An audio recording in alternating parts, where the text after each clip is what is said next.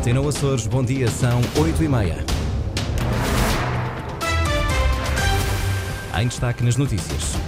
Estudo do transporte marítimo de mercadorias nos Açores não convence o Conselho de Ilha de São Miguel. Conselheiros dizem que o governo não deve decidir com base nos cenários apresentados. Vice-presidente do governo insatisfeito com medidas de combate à toxicodependência e aos sem-abrigo em Ponta Delgada. A aguardar relatório do concurso, obra de requalificação e proteção da orla costeira do Porto de Santiria pode não arrancar este ano. Máxima prevista para hoje, 23 graus. Está na hora, edição das 8h30, jornalista Lili Almeida.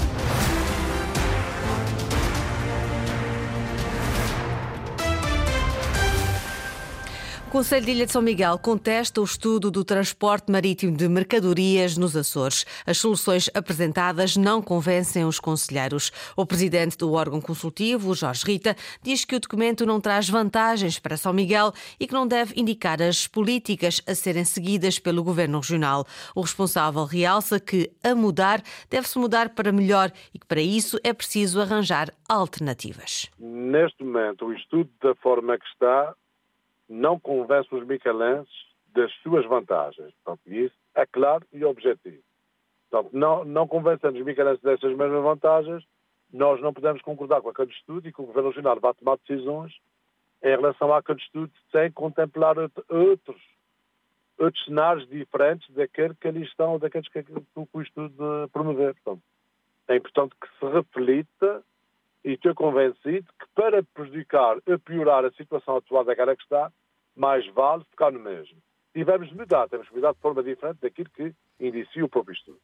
O estudo encomendado pelo Governo Regional propõe três modelos para o transporte marítimo de mercadorias. Dois deles apontam a Praia da Vitória como porto de entrada e saída de mercadorias na região. Foi criada uma comissão independente que irá emitir um relatório sobre o estudo. Também a Comissão, o Conselho de Ilha de São Miguel, admite ouvir especialistas na matéria. O documento levanta questões aos conselheiros miquelenses que não veem vantagens em nenhum dos cenários avançados. O Conselho de Ilha de São Miguel esteve reunido ontem ontem decidiu por maioria emitir parecer favorável à anteproposta de plano e orçamento da região para 2024. Inês Linhares Dias. Com 24 votos a favor e 17 contra, o Conselho de Ilha de São Miguel optou por emitir parecer favorável à anteproposta de plano e orçamento da região para 2024. Os montantes alocados a investimentos essenciais são um ponto favorável, mas é preciso prestar atenção à execução, alerta o presidente do órgão consultivo, Jorge Rita. Mas que para nós o que é mais relevante que tudo, sempre ao longo das anos que eu tenho dito, não é só os montantes, que o papel leva tudo. É essencialmente as execuções e as boas execuções.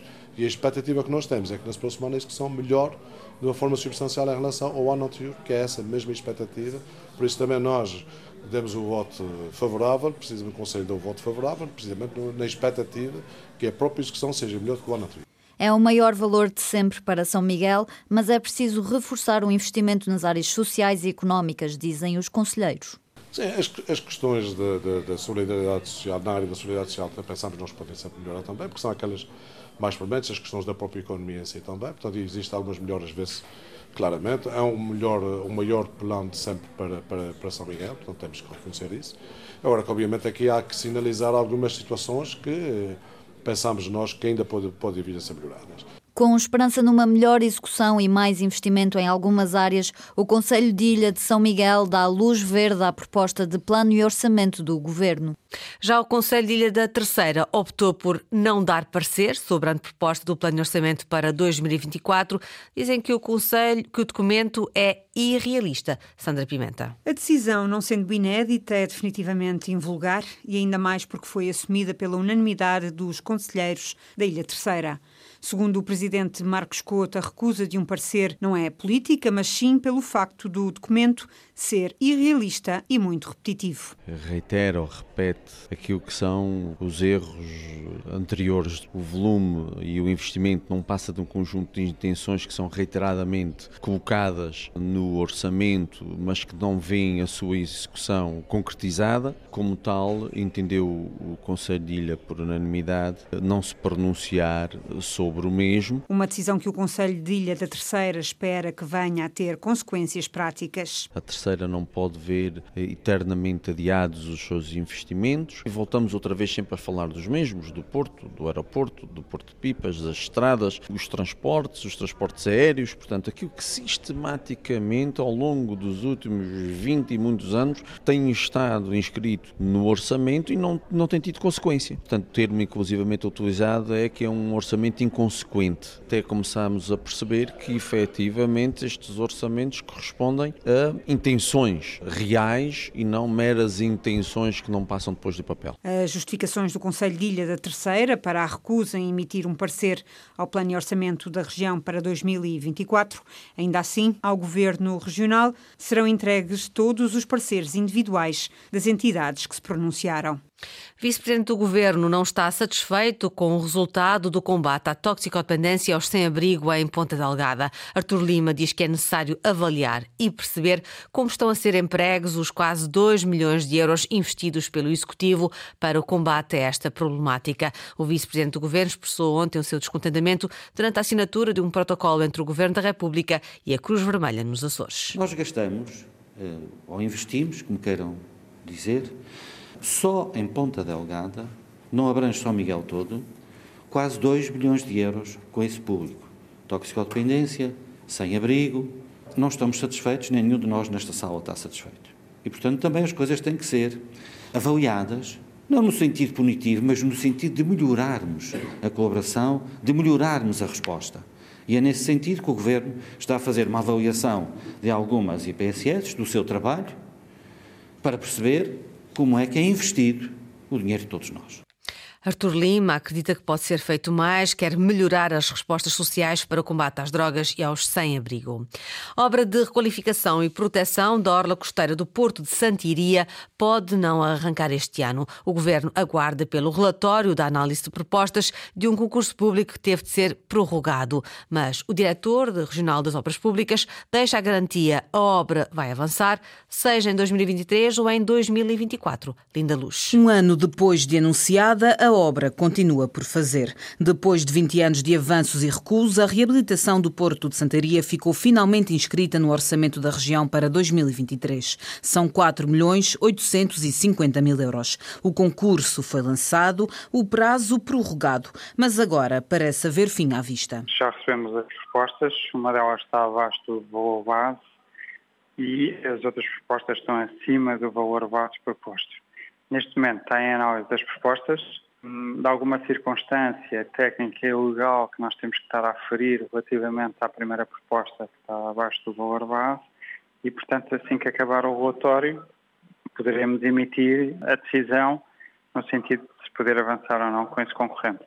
Portanto, ao momento ainda não acabou o relatório, e uh, espero que seja até o final deste mês. Pedro Azevedo, diretor regional das Obras Públicas. Depois do relatório da análise das propostas estar pronto, a Secretaria das Infraestruturas avança para a adjudicação da empreitada. Há, no entanto, que esperar ainda pelo visto do Tribunal de Contas. Pensei que estava prevista a dotação para este ano, mas estes prazos são sempre imprevisíveis e, portanto, não consigo confirmar se até o final do ano vamos ter o início da empreitada. Se não tivermos, teremos no próximo ano. Pedro Azevedo não tem dúvidas, a obra é para avançar. Resta saber se ainda este ano ou se já em 2024. Obra de requalificação e proteção da orla costeira do Porto de Santiria, na Ribeira Grande, pode não arrancar este ano, mas deve avançar em 2024.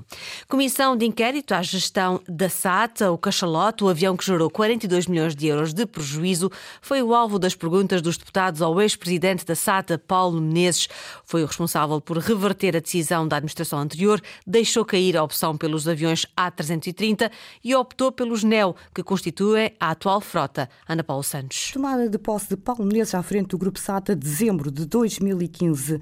Apenas seis meses depois, o ex-presidente procedeu à revisão do plano de negócios deixado pelo anterior Conselho de Administração ponto central, alvo das perguntas dos deputados na comissão de inquérito, a renovação da frota de longo curso da Azores Airlines.